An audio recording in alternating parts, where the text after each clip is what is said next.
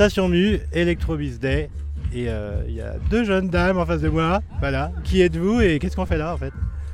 Eh ben bonjour, euh, je suis moi Nathalie Mémédovic, donc je suis la présidente de l'association euh, Label Events et grande amie aussi de Delphine Jourdan, qui est notre directrice artistique.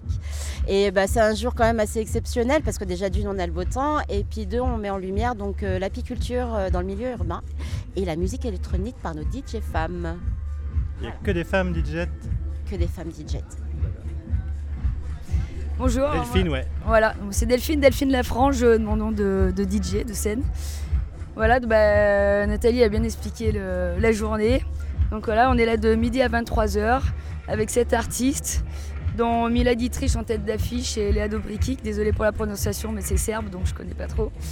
Et voilà, donc là, il y a plusieurs stands, c'est ouvert aux familles, euh, il y a plusieurs animations aussi tout au long de la journée. C'est la première année que vous le faites? Ici, ouais, c'est la première année, ouais. C'est la première année. Et pourquoi le miel? Parce qu'en fait, c'est euh, ma partenaire du coup qui est apicultrice à Lyon, chez Happy Environnement. Et en fait, on a répondu à un appel à projet de la station MU. Et donc là, ça répondait à deux sujets. Donc l'agriculture urbaine, donc là pour le coup, c'est l'apiculture urbaine. Et puis les artistes aussi, la partie artistique. Donc euh, voilà, c'est les deux sujets qu'on a liés. Impec, donc on va s'envoler euh, tranquillement avec une petite voix douce euh, de gelée royale progressivement et de la musique. Eh ben, Exactement. Bon festival. Merci. Merci beaucoup, à bientôt.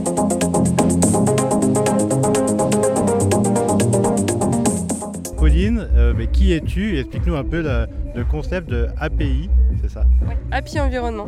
Donc du coup, je suis apicultrice depuis 4 ans.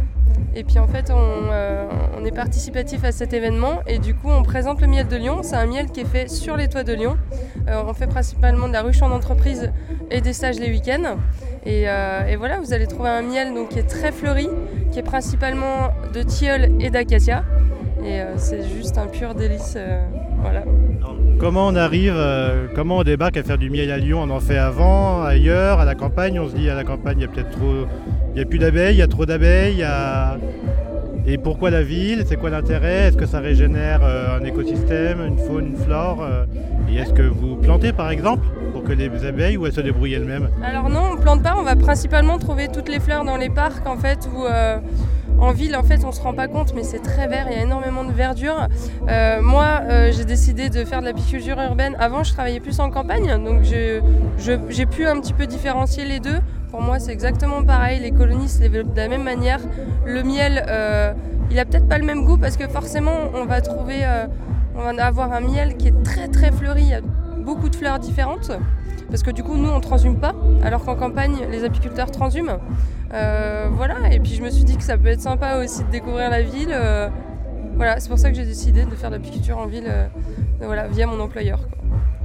Question bête, mais c'est pollué la ville ou Plus que la campagne, ou moins, ou différemment en tout cas Est-ce que ça a un impact? Comment elles s'autorégulent, elles arrivent à se gérer Et, est-ce qu'une ruche en ville est peut-être plus, plus vive, plus vivifiante qu'une une ruche à la campagne Moi, je ne sais pas s'il y a un parallèle à faire d'ailleurs. Oui, bien sûr. Ah, du coup, moi, j'ai pu comparer un petit peu les ruches euh, en campagne et en ville, comme j'ai euh, j'ai fait les deux en tout cas. Euh, les colonies se développent de la même manière. Vraiment, je vois aucune différence. Je les gère exactement de la même manière et elles se développent très très bien. au niveau de la pollution, j'ai envie de dire que c'est pareil en campagne et pesticides c'est un grand débat. Euh, voilà, je veux dire qu'elle respire autant de pollution que nous. Euh, c'est très compliqué, euh, voilà, avoir un avis dessus. Mais moi, le principal, c'est qu'elle soit en bonne santé et c'est vraiment ce que je retiens. Donc il n'y a pas plus de mortalité ou de moins de mortalité en ville Non, pas du tout. Non, non, j'en constate en tout cas pas moins. Ça, c'est sûr.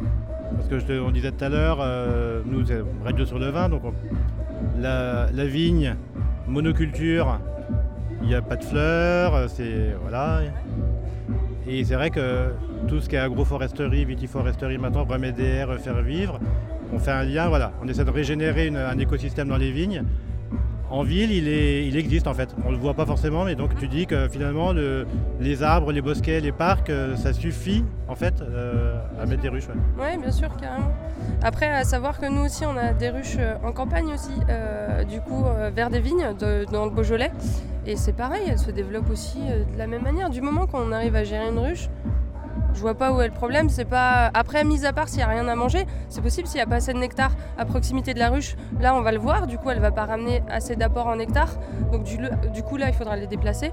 Mais pour l'instant, j'ai encore pas rencontré ce problème-là. Euh. Et donc les ruches urbaines, c'est quelque chose de courant, commun en France ou euh, vous êtes un peu les seuls où ça se fait ou, euh? Euh, Je sais qu'il y a plusieurs entreprises qui le font à Lyon. Je sais qu'à Paris, il me semble que ça avait débuté déjà à Paris. voilà, je pense qu'il y en a quand même très peu. Mais, mais bien sûr, oui, ça existe, il y en a. voilà. C'est juste qu'on ne nous voit pas forcément vu qu'on est sur les toits, mais ça existe. Alors c'est quoi le miel qu'on peut goûter là samedi en début d'après-midi le petit truc. Euh, nous, on le fait sur le vin habituellement. On demande à qu'est-ce qu'on boit, qu'est-ce qu'on peut goûter, quelle petite saveur et quel taux de sucre ou, degré de sucre on peut avoir. Alors, du coup, euh, au niveau du degré de sucre, ça va être très dur de dire. Je vais plus parler du goût, on va dire. Euh, moi, je trouve que le miel de Lyon, en tout cas, est très très fleuri. je trouve qu'il pétille en bouche. Enfin, je veux dire, je vous le ferai goûter. Et le miel d'acacia aussi de cette année est plutôt pas mal aussi. voilà, je peux vous proposer ces deux-là en dégustation. Impec, et eh ben on va goûter ça. Merci. Et puis, eh ben, bon Electro Day. Merci beaucoup, bonne journée.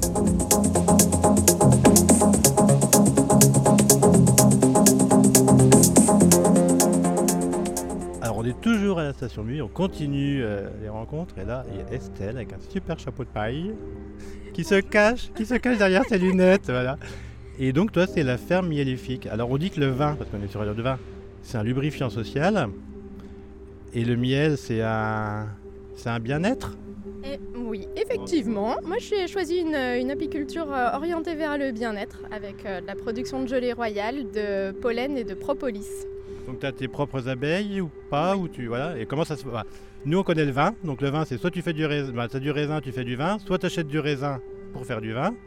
Et le miel, ça se passe comment? Et eh bien du coup, j'ai installé mes petites abeilles euh, en plein milieu d'un champ sur lequel j'ai fait énormément de plantations pour qu'elles puissent avoir à manger euh, tout au long de l'année. Donc c'est une apiculture sédentaire, mes ruches ne bougent pas.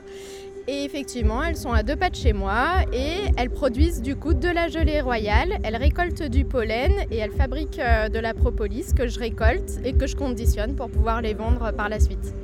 Alors on fait quoi avec ça? Ça ressemble à quoi C'est quoi? C'est liquide C'est solide Ça se mange Ça se boit La gelée royale, c'est une substance un petit peu solide. Ça ressemble un petit peu à une crème dessert. C'est un goût un petit peu particulier, j'avoue. Mais en fait, il faut en prendre seulement un gramme chaque jour pour se rebooster, se requinquer et repartir euh, du bon pied. Euh, ça a vraiment un effet boostant qui est assez impressionnant. Le pollen, c'est sous forme, je le vends vraiment frais et congelé. Donc du coup, c'est vraiment les petits grains de pollen que les abeilles ramènent sur leurs pattes que je récupère, qui est congelé. Donc ça se consomme euh, le matin au petit déjeuner. Euh, soit on mange une cuillère à soupe, soit on saupoudre une petite, euh, une petite cuillère sur une salade de fruits ou quelque chose comme ça.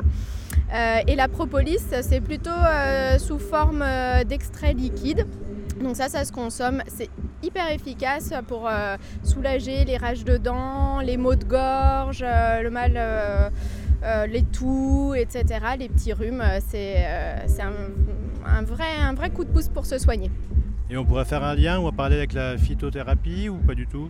C'est pas de la thérapie, mais avec est-ce, que ça rentre dans le pouvoir des plantes, entre guillemets? Alors on appelle ça l'apithérapie, et effectivement c'est euh, les trésors des abeilles qui peuvent aider à, donner un petit coup de pouce, à rebooster euh, ses défenses immunitaires et à, se soigner sur euh, voilà, les maux de gorge, les, les, petits, les petits bobos du quotidien. Donc tu as un champ, tu es dans quel coin Je suis et... et comment on, se lance et comment on se décide C'est quoi le parcours euh, d'Estelle qui te dit tiens je vais, je vais mettre des abeilles dans un champ. Effectivement, du coup, je suis à Mornan, donc c'est pas très loin de Lyon, c'est entre Lyon et Saint-Étienne. Et le parcours, c'est que voilà, crise de la quarantaine ou crise du Covid, j'ai envie de mettre au vert et euh, j'avais la possibilité j'avais quelques terrains familiaux euh, sur lesquels je pouvais m'installer, donc euh, je me suis dit allez c'est parti, je me lance. J'ai fait une formation de conseillère en apithérapie et j'ai fait une formation de euh, un BP de responsable d'exploitation agricole spécialisé en apiculture. Donc je suis apicultrice spécialisée en apithérapie. Donc là on est samedi, il est à peu près 13h, je suis en train de perdre ma voix. j'ai une semaine un peu chargée. Je passe là, qu'est-ce que tu me proposes toi? Là, voilà. Tu vois ma tête, tu vois mes cernes et t'entends ma voix. Ah, une petite cure de gelée royale, je suis sûre que ça va pouvoir t'aider euh, à, à repartir. Et un peu de propolis pour ta voix, ça va t'aider aussi. Je te, je te laisse ça là avant que tu partes. Impec, merci beaucoup et puis ben, bon, euh, bon festival à vous. Merci, merci beaucoup. Et là, on a soif, il fait beau, il fait chaud et il y a de la bière.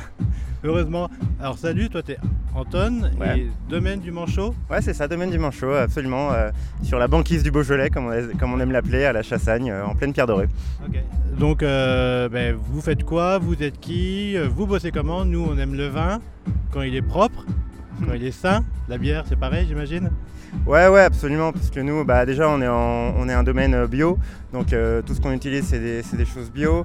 Euh, on, est, on fait de la bière un petit peu originale, on essaye de sortir un petit peu des, des carcans habituels, de ce qui est déjà fait. Donc on fait de la bière qui est relativement houblonnée, ce qui n'est pas forcément proche du vin, parce que c'est plutôt amer, là où vous aimez peut-être plus les trucs un peu plus tanniques. Mais mais il y a des choses qui sont assez proches, parce qu'on fait aussi des, des bières noires, par exemple, qu'on fait ba- barriquer dans des... alors on a des, on a des fûts de whisky, on a des fûts de Porto, du coup, sur des arômes comme ça, on arrive à repartir sur des, euh, sur des vins, enfin pas sur des vins un peu plus liquoreux, mais sur des, sur des, ouais, sur, sur des goûts qui sont un peu plus vineux, un peu plus. euh, c'est très intéressant. C'est un petit peu à mi-chemin. On n'aime pas s'enfermer dans euh, forcément faire de la bière ou faire du vin. On fait un petit peu des choses entre les deux, presque. Alors le domaine, bah, c'est pas c'est pas le tien, toi tu bosses, mais Ouais. il a quel, c'est quoi l'histoire, c'est récent, c'est nouveau et comment on se lance dans la bière? Et toi, jeune apprenti a priori, comment tu te lances dans la bière quoi? C'est quoi la- l'actualité d'un apprenti en 2022 Alors ouais, le, le domaine il existe depuis, depuis 2015. Euh, on est assez discret, on vend beaucoup sur Lyon. Et puis bah moi j'ai rejoint l'aventure en novembre dernier parce que je faisais, déjà, je faisais déjà pas mal de bière à la maison. Et puis euh, bah, j'aimais bien faire des trucs un petit peu bizarres. Et puis avec Fred, le patron, bah, on, on s'est bien entendu là-dessus parce que euh, on fait des trucs un peu bizarres. Il y a des bières dans lesquelles on met du gingembre, des bières dans lesquelles on met de l'hibiscus, euh, des trucs rafraîchissants. Vous les mettez en macération ou en décoction? Comment ça se passe Euh, alors ça dépend, il y a des, des fois on les met à l'ébullition parce qu'en fait au, au même moment que le houblon si vous voulez. Et puis il y a des fois si on veut plus avoir d'aromatique, plus avoir euh, des notes florales, des, no- des notes légères, là par contre on va les mettre en macération au moment de la, fermentation et ça permet de dégager seulement les notes aromatiques et pas du tout les notes amères. Donc c'est beaucoup plus intéressant de, de ce côté-là. On boit quoi là à cette heure-là Euh, Il fait beau, un peu chaud, le temps est un peu orageux. On a envie de se désaltérer. Alors là, c'est vrai qu'il fait assez chaud. Euh, Là, typiquement, euh, tout ce qui est euh, bière noire, Imperial Stout à 10 degrés, on évite. Enfin, on évite. Chacun ses goûts, mais moi, personnellement, je plancherais peut-être plus sur notre solstice d'été. C'est une bière très légère qui est à 3 à 3,9 et qui est, c'est un jus de houblon concentré, mais très très peu amer. On est vraiment sur des notes aromatiques. Ça va goûter, ça va se rapprocher des fruits tropicaux, presque un petit peu de la banane, mais des trucs vraiment très légers et très agréables. Et par ce genre de temps, c'est bien. Si après vous aimez les trucs un peu plus originaux, on pourra aussi vous proposer notre bière au gingembre, qui est très légère, mais bon après ça c'est euh, en fonction du goût de chacun. Impec, eh ben on va aller goûter ça. Ouais, Merci. bah, avec plaisir. Bon festival. Ouais, merci vous aussi.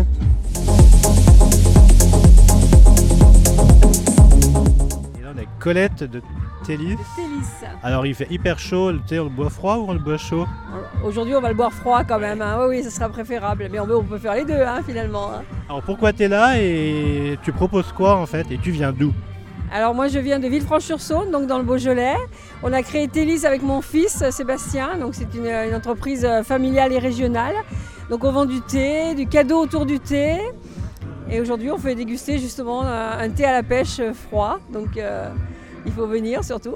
Alors comment ça marche euh, pour sélectionner du thé? Comment vous faites? Voilà, on sont- sélectionne nos thés, donc euh, avec nos origines, et puis après on fait aussi quelques aromatisations, voilà. Et euh, dans certains salons, on fait aussi des cocktails à base de thé, donc on aime bien. On fait un morité par exemple, comme le morito ou pina donc les gens aiment bien, donc c'est des cocktails donc à base de thé mais sans alcool, voilà. Alors nous on est Radio Vino, on travaille dans le vin, on parle de tanin, on parle de goût, on parle de macération, on parle de voilà. Ça se rejoint. Ça, se rejoint Ça se rejoint vraiment le thé, ouais. Moi, je trouve que c'est vraiment euh, quelque chose qui est, qui est un peu semblable euh, au niveau de, de la dégustation même, euh, donc la- de la recherche. C'est tellement vaste, donc. Il y, a un, par exemple, une dégusta- il y a un process de dégustation de thé, comment ça se passe ou oui, comment- ça se déguste un peu comme le vin finalement. Hein. On, on- on déguste et puis après on recrache. Enfin, exactement. C'est et je trouve que vraiment on se rejoint. hein. Donc voilà, bon, il n'y a pas l'alcool, mais c'est Ça fait du bien de temps en Ça temps. fait du bien aussi pour ceux qui boivent pas d'alcool, qui peuvent Ouais. pas non plus. Penser à la femme enceinte qui ne veut plus boire. Donc du coup, elle est contente de, de boire un cocktail euh, sans alcool. Eh ben merci et puis Merci. bon festival. Merci beaucoup. Merci.